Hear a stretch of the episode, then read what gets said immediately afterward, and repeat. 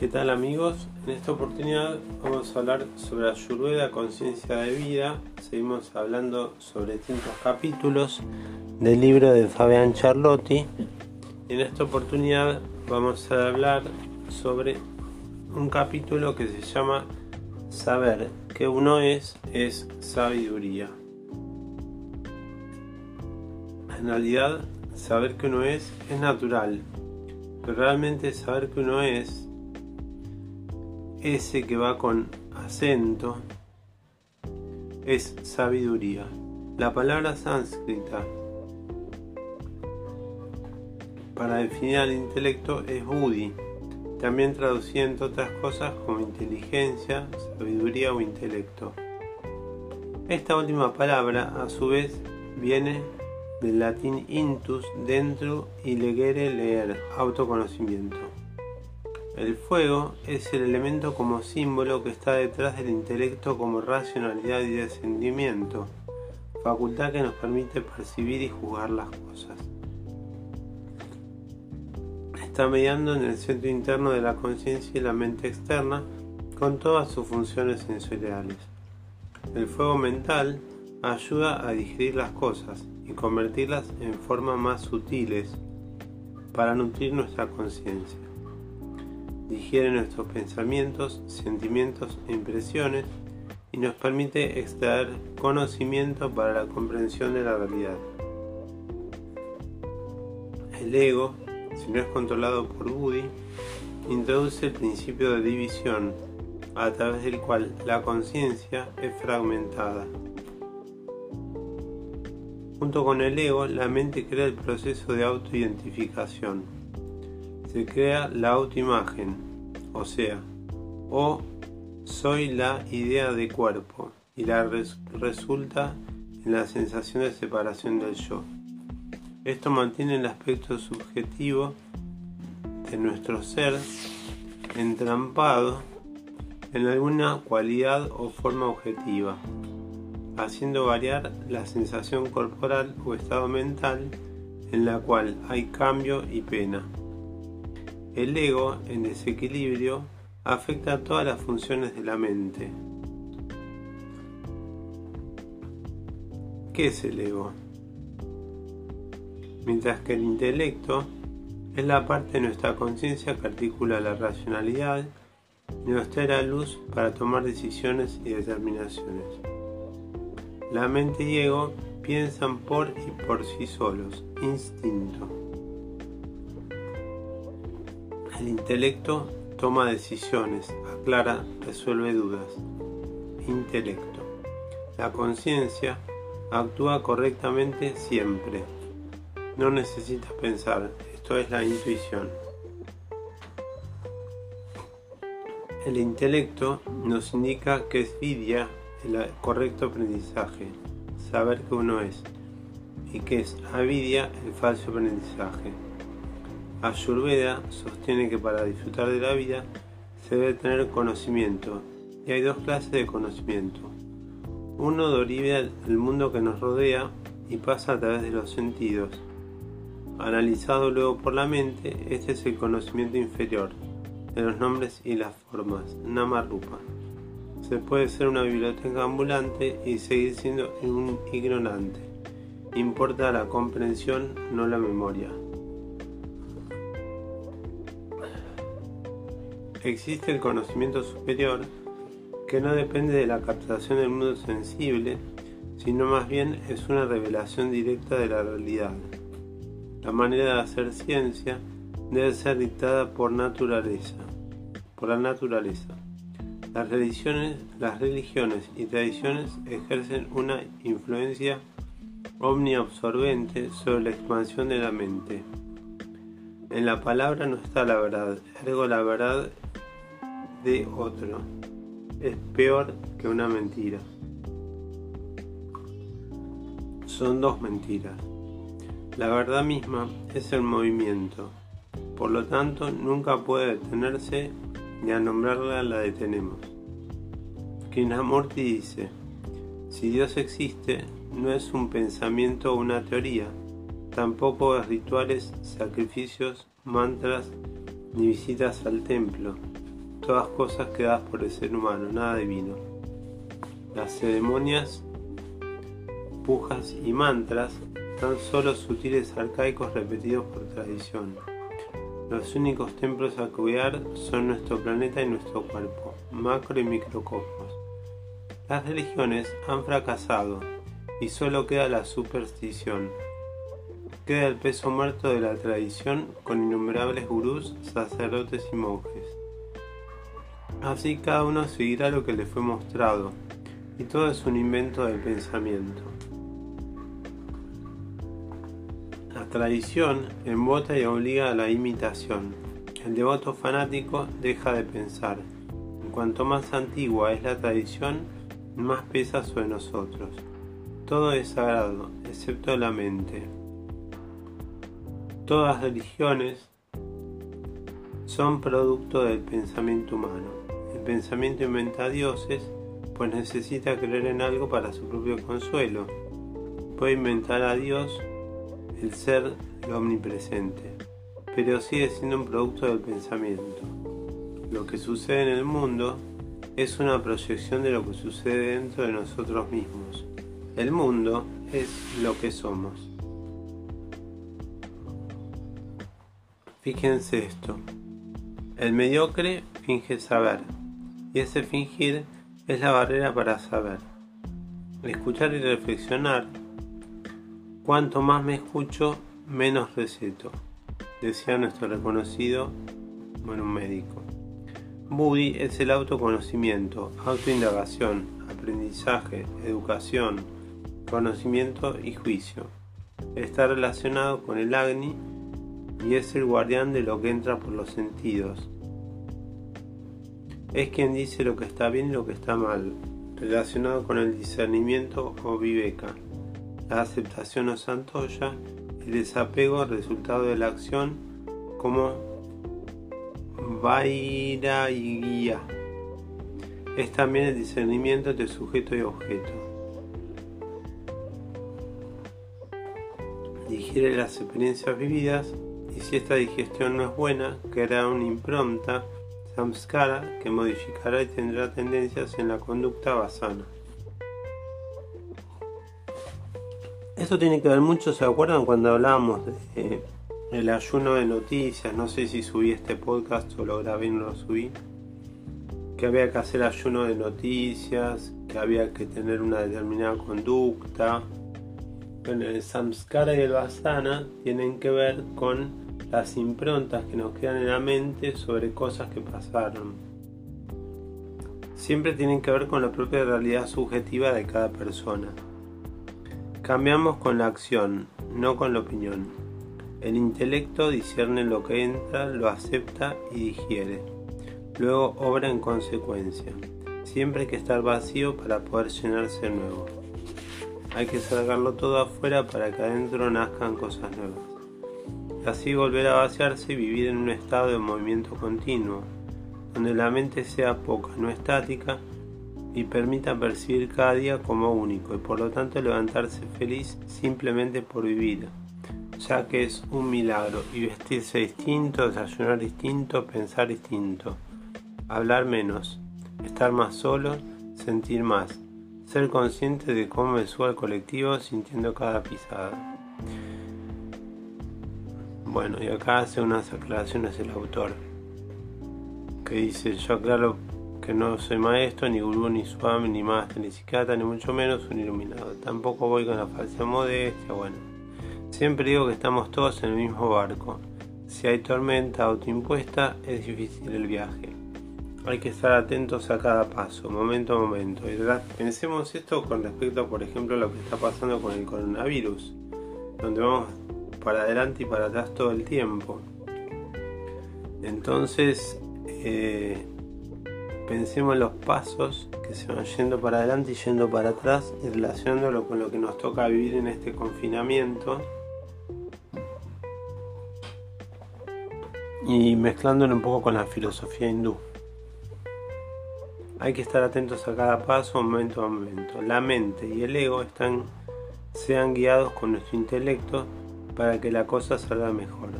El tema de la voluntad es que todo es que es un tema, Sankalpa, atención e intención.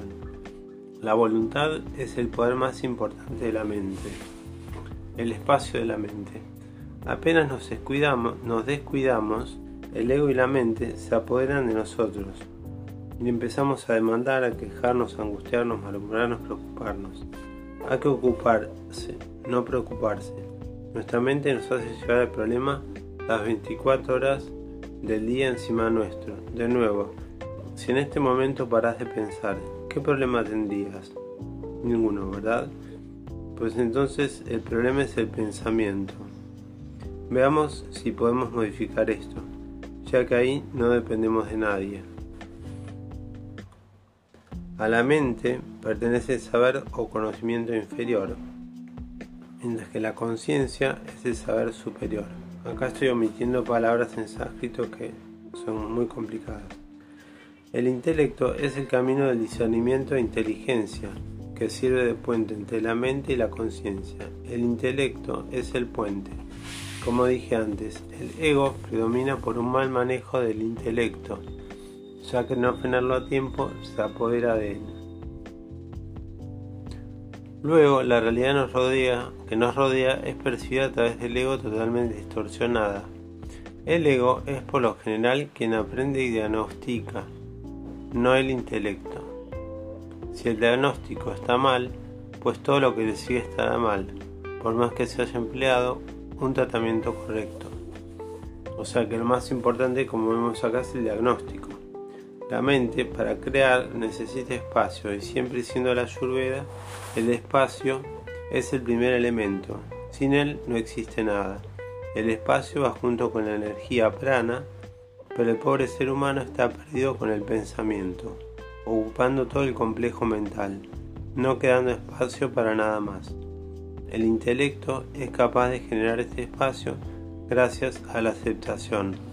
¿Qué dice? Si pasó, conviene el discernimiento, elegir con el intelecto natural y correctamente, y el desapasionamiento, hacer lo que le corresponde sin medir el resultado, que supone el desapego mental de todas las conexiones mundanas. Discernir es la alerta constante de la acción, qué hacer y qué no. Eso es Buddhi. Poner el intelecto en cada palabra o en cada acto. Desapasionarse es la ausencia del deseo de gozar de los resultados de nuestras acciones, ya que uno hace la acción correcta. El intelecto es el que digiere las experiencias y las emociones. Sin un buen fuego que diga las cosas, la conciencia se hace lenta y pesada, como una indigestión. Y como el cuerpo, la mente debe ser desintoxicada ya sea por medio del mismo intelecto, dieta, meditación, yoga, respiración, relajación, música, ayunos nutricionales, acá viene ayunos de noticias, que es lo que decía antes, buenas compañías, satsanga. ¿Por qué por ejemplo acá hablamos de buenas compañías? ¿Qué se les ocurre pensar a ustedes? Ya hablamos en muchos podcasts de las relaciones, del confinamiento, de las relaciones tóxicas, de las relaciones de pareja. ¿Por qué se habla de buenas compañías? Porque las buenas compañías hacen bien y las malas compañías no.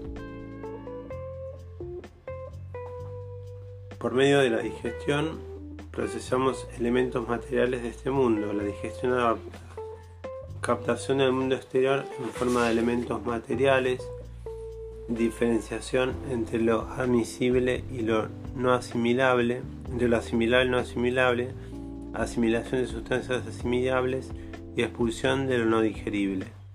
El que tiene hambre de amor y no puede saciarlo manifiesta ese afán en el aspecto corporal en forma, en forma de hambre de golosinas. Bueno, acá el autor dice esto, ¿no?